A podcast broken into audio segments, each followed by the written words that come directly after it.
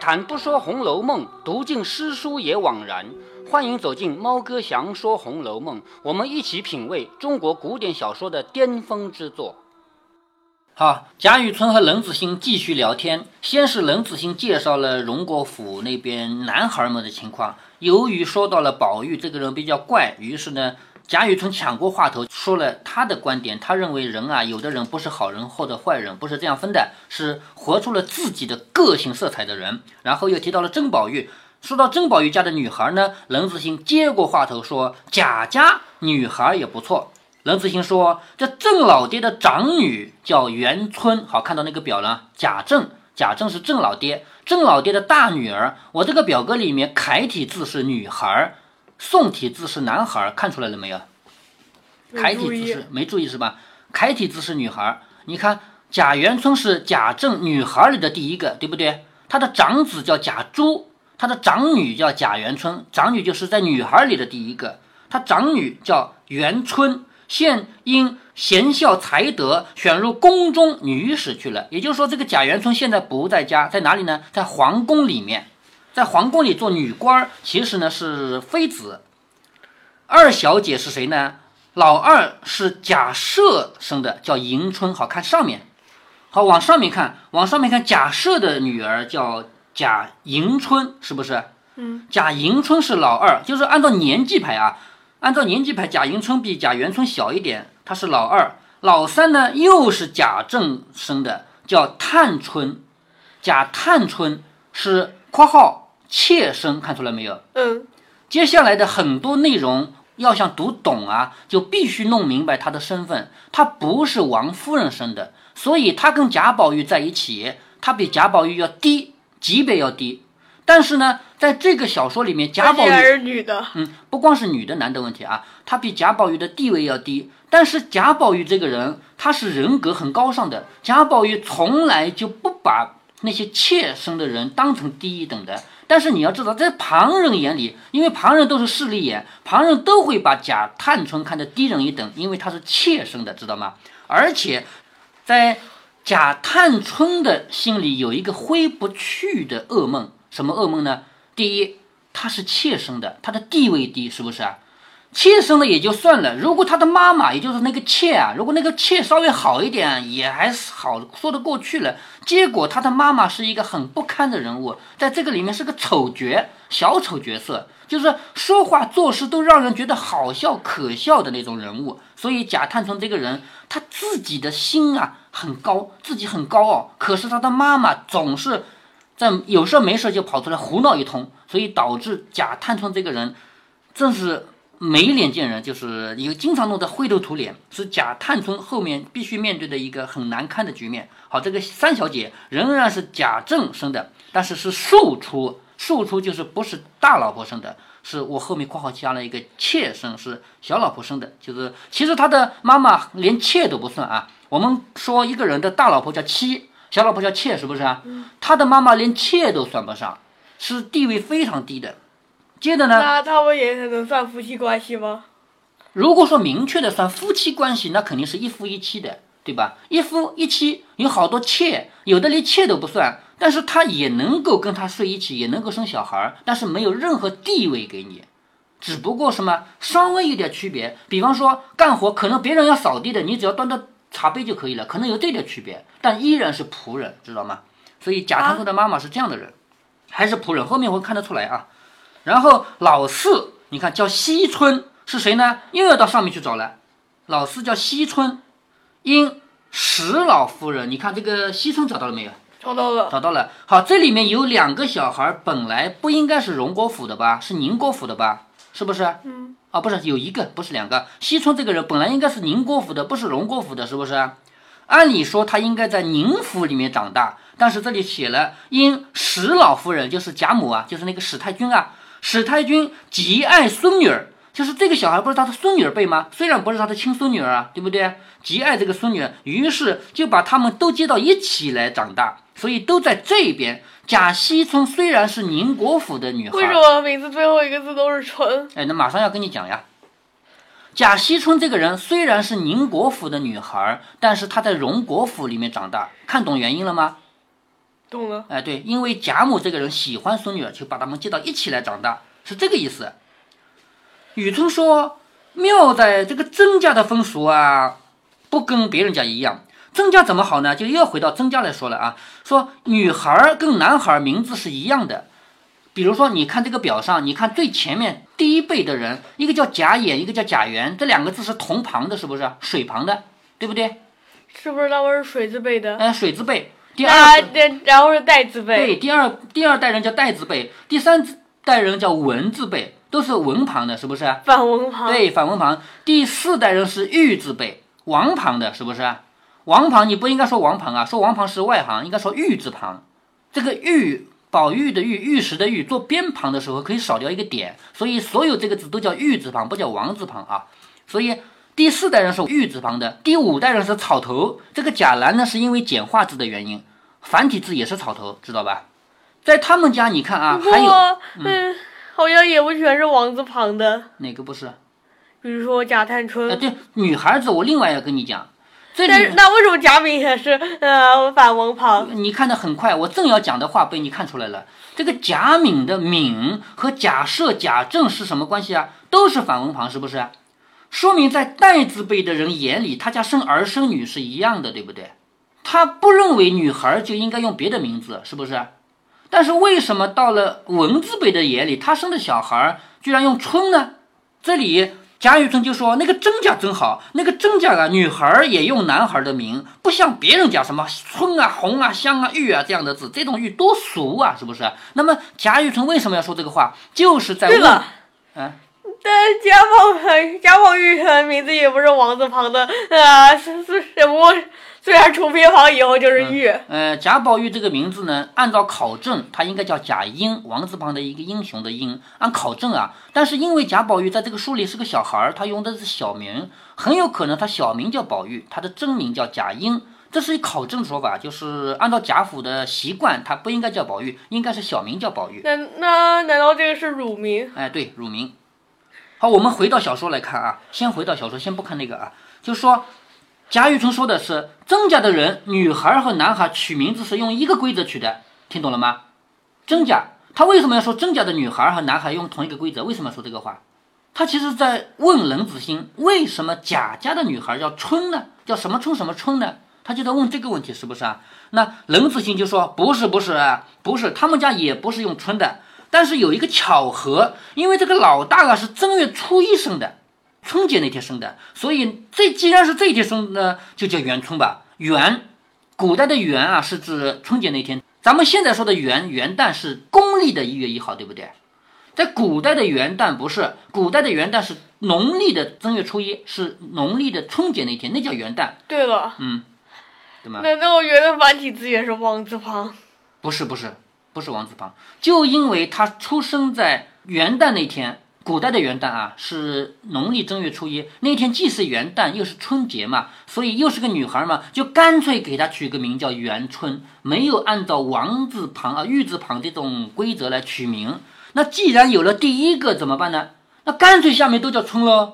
是不是干脆是下面所有的女孩都叫春？对，所以后来生的小孩一个接一个女的生出来都叫什么什么村了，是元春、迎春、探春、惜春这四个名字是都是跟了村字的，所以因为元春的名字不按照玉字边，所以其他四个女三个女孩也没有按照玉字边，是这个原因。然后冷子兴又举了一个例子说，你别忘了你的那个。老板就是请你做家庭教师的老板，不是林如海嘛，对不对？你别忘了他的老婆是叫贾敏，他老婆的名字跟他的几个哥哥是同样的反文旁，他的哥哥是贾赦和贾政吗？是不是？贾敏就是反文旁呢？这句话一说，雨村说啊，原来如此。因为贾雨村是没有机会知道自己的老东家女人叫什么名字的，明白吗？女人的名字只有娘家才有，到了夫家就不叫这个名字了。夫家就古代的夫妻两个就喊相公啊、娘子啊，或者喊哥啊、嫂啊，就这样喊的，不喊名字了啊。也就是说，贾雨村根本就没有机会知道请他做教师的这个人家女主人叫什么名字。他说：“哦，原来如此，怪不得我这个女学生在读书中，凡读到敏字啊，都读密，这个你懂吗？不懂。这个叫避讳。如果说你呀、假如按照以前的规则，你现在读书就难读了，你读《红楼梦》都不能读《红楼梦》，因为“红”跟我的字名字是冲的，你都只能换一个读音。林黛玉读到“敏”这个字就读“密”，她就换了一个读音。凡是见到“敏”，对了，嗯，连丈夫都不知道，呃妈妈，呃妻子叫什么，呃女儿怎么会知道？乳名之类的这种名字有可能会知道，就是不是必然会知道。就说林黛玉有可能会知道，就是母亲的姓名，这种情况也有的，不是所有人都不知道啊。啊，好，这样一来，贾雨村就突然想通了一个道理：原来我那个女学生每次读到“敏”都读“密”是这个原因啊。他这才想通，是不是啊？然后还说，凡是写到这个字该怎么办呢？必须减掉几笔。所以古代的避讳啊，是在读音和写这个字的时候都必须改掉，写一个字要写少写几笔，少写一两笔，就这样来的，是吧？难怪我这个女学生言语举止跟别人家不一样，不跟别的女孩那样。我想啊，其母亲一定不凡。也就是说，贾雨村这个人是，就算贾夫人不死，就算贾敏不死，他也没机会见到贾敏，对不对？那么他能见到这个女学生，觉得这个女学生不错，那么他的妈妈一定不错，所以他猜想这个女学生的妈妈一定不凡，方得这么一个女子。如今知道哦，原来她是荣府的外孙女啊，那当然是能想通了，是不是啊？原来这个小孩是荣国府的外孙女，那不奇怪了。哎，可惜上个月死了，也就是说，他一叹了一口气，说贾敏这个人上个月死了。冷子兴说，老姐妹四个，这个是最小的，又死了。好。老姐妹四个，明摆着说的是贾敏有四个姐妹，是不是？贾敏有那么四个姐妹，其实这个是最小的，但是已经死了。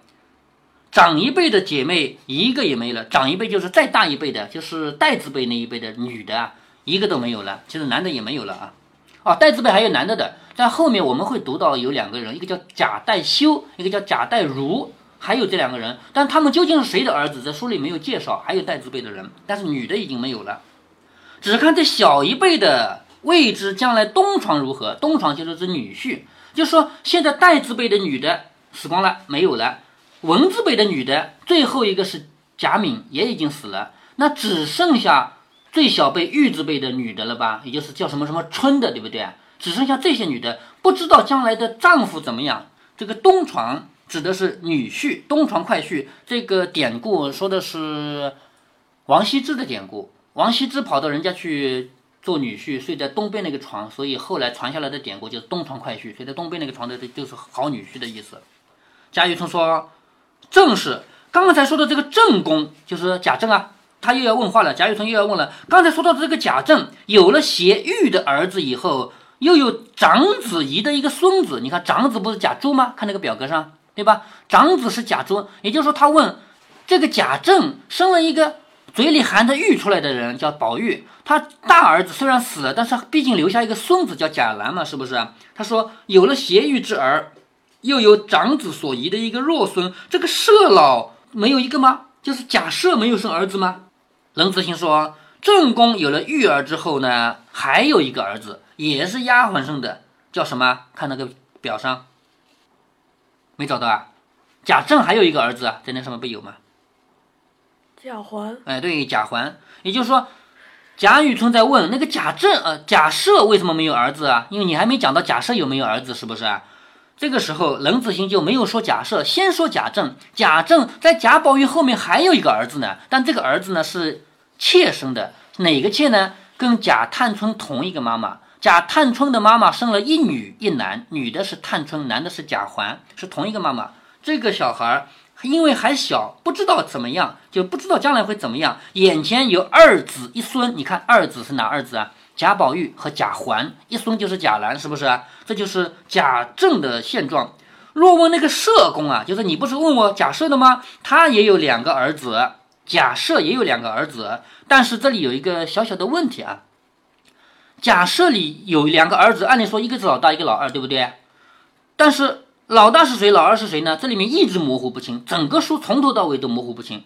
他在这里，你看原文是这么写的：说长得名叫贾琏，老大叫贾琏，看出来了吗？那个上面贾琏，对，老大叫贾琏，但是老二叫什么？从来没有提过，而且在后文所有提到贾琏的时候都是琏二爷。为什么他是琏二爷呢？不是琏大爷呢？所以这里面一直有一个问题。如果说这个书要改的话，就应该把这句话改掉，是老二叫贾琏，是不是？但是问题在于还有一个儿子叫什么？从来没提过，就是在这里明确提出来，假设是有两个儿子的，但是从来没提过另一个叫什么。啊，说也有两个儿子，长得叫贾琏，我们不管他啊。后面提到的二爷就是指的贾琏啊，二奶奶指的是贾琏的老婆，明白吧？如今已有二十来往了，就是贾琏这个人年纪大了，已经二十多了。亲上做亲，娶的是谁的丫头呢？娶的是谁家的女孩呢？是王夫人的侄女。王熙凤和王夫人不是两个都姓王吗？他们是子女关系。什么意思呢？我们现在切换一个视角啊，切换到王家啊，王家有这么两个人，一个叫王夫人，一个叫王熙凤，他们是什么关系呢？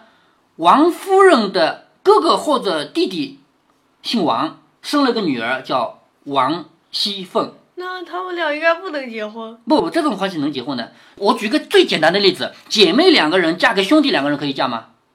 不能。为什么不能？你觉得这是近亲结婚吗？对啊。啊，不是这个意思啊！近亲结婚不是这么分的啊！我现在举一个例子：现在姐姐妹妹两个，这边是兄哥哥弟弟两个，是吧？姐姐如果嫁给哥哥了，看起来这个妹妹和弟弟是亲戚了吧？但如果姐姐不嫁给哥哥，弟弟和妹妹是是兄弟吗？啊，是亲戚吗？啊，你是这个意思啊？我还以为是同家的。不是同家呀，明白吗？就是这户人家的姐妹两个嫁给那户人家的兄弟。这边也是这个。他他们是一一个王家一个贾家呀。王家的两个人两代人嫁到贾家两代人，这个不算那近近亲结婚啊，明白了吗？是不是啊？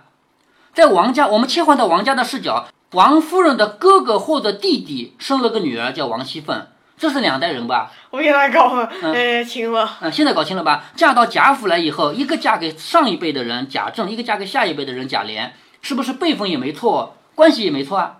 嗯，对吧？好，但是呢，在王家他们是什么关系啊？是姑妈和侄女的关系。到了这边成了什么？成了婶婶和侄女的关系。看出来了没有？在这边贾琏管王夫人，应该叫婶婶吧？是不是？贾琏，贾琏的妈妈是邢夫人吗？贾琏的婶婶是王夫人吗？看出来了吗？嗯，是不是？那么王熙凤要跟着贾琏叫，就应该改叫婶婶，而不叫姑妈了，是不是啊？在王家，如果他们两个都不嫁人，或者两个只有一个嫁人的话，他们就是姑妈和侄女的关系。现在因为两个都嫁到贾家来了，所以他们成了姑妈和成了婶婶和侄女的关系，啊，侄媳妇儿的关系。这是亲上加亲，两层关系，既是姑妈侄女，又是婶婶和侄媳妇儿，两层关系，所以这个叫亲上加亲。现在冷子兴说的是亲上加亲，娶的是郑老爹夫人王氏的内侄女，如今娶了有两年。好，说贾琏和王熙凤结婚有两年了，这位莲爷呢，买了一个官儿。就是花钱买了一个官儿当当，因为当官可以有两种方法，一种就是考试当官，还有一种是花钱买官做啊。买来的官不是什么大官，除了汉朝那个昏庸的朝廷可以买到大官以外，一般的朝廷啊，他们在皇帝缺钱用的时候会卖官，但是卖出去的也不是什么大官，不是什么实权的官。他买了一个官，这个人也不肯读书，但是呢，在仕路上啊是好机变，就是会做人，他会说话。所以呢，如今在郑老爹家住的好，这个很重要啊。按理说，贾琏、王熙凤是贾赦的儿子儿媳妇，对不对？按理说，贾琏、王熙凤要住，得住在贾赦那个院子里，是不是？但是他们一直在贾政这儿住着，相当于贾琏成了贾政的儿子，王熙凤成了贾政的儿媳妇了。为什么？为什么？原因在后面还会大量的铺开来讲。在《红楼梦》里面有一个很奇怪的问题，我记得你问过我的，为什么长子没有住在中间，而第二个儿子住在中间了？是不是啊？因为在《红楼梦》里，这个长子没有什么地位。什么时候问的？啊，你上一次拿的一张书上的那个，你那本书尾尾部的那个名单问我的呀，说贾政是长子，呃，贾赦是长子，为什么他没有住在中间？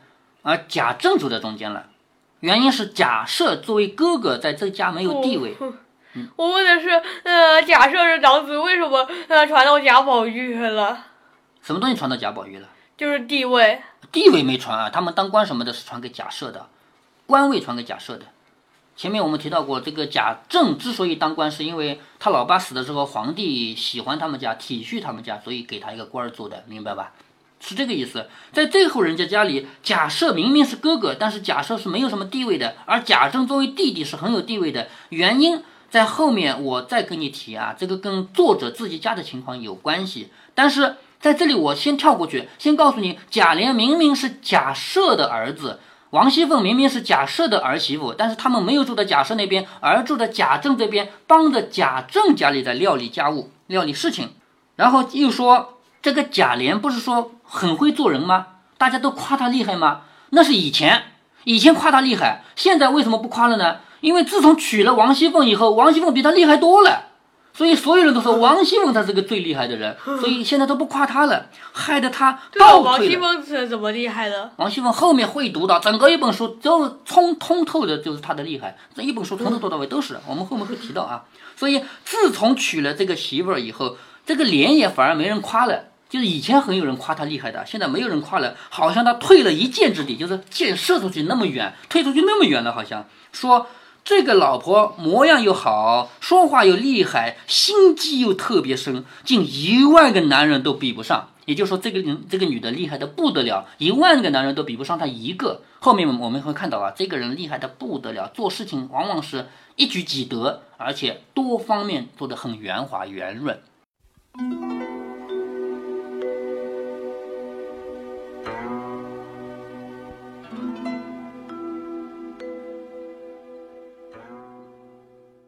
冷子兴向贾雨村介绍女孩子们，或者说曹雪芹向读者介绍女孩子们是有所侧重的。按曹雪芹自己的说法，他写这部书就是为了给女孩子们立传。整部《红楼梦》，曹雪芹为几百个女孩子纷纷立了精彩的传记。但是作为开篇的第一课，或者说按猫哥的总结，这叫三级跳的第一跳，他只能有所侧重。如果整段书只能介绍一个人，那么在这里要介绍的就只有王熙凤。在后面故事具体展开的时候，王熙凤的戏份也是绝对的多。除了王熙凤以外，剩下的三春里面，不管是冷子兴的介绍，还是咱们自己读完整部《红楼梦》的印象，我相信大家对三春中的探春是印象最深的。从这里开始，这些姐妹们都已经侧面出过场了，离她们正面出场其实也不太远了。我们始终要记住几个设定：第一，探春是庶出；第二，王熙凤和王夫人是双重关系。所以，猫哥在给女儿做讲解的时候，花了很大的力气来说明这些。我们在后面的内容中，不管读到了什么，都要回到这个起点，这才能理解他们的一举一动、一言一行。如果您觉得猫哥的读书分享有益有趣，欢迎您点击订阅，这样您将在第一时间收到猫哥的更新提醒。如果您有什么要对猫哥说的，不管是赞还是批评，不管是提建议还是唠唠嗑，欢迎您在节目下方留言。您也可以加猫哥的公众号，四个字“猫哥在线”。您还可以加入猫哥的听友群中，微信群呢，用语音节目没有办法说清，还是 QQ 群方便，群号为八四九九六六八九九。不管加入 QQ 群，还是微信群，还是在节目下留言，还是在公众号留言，您都可以围绕着书中的智慧和读书的乐趣畅所欲言。好，再见。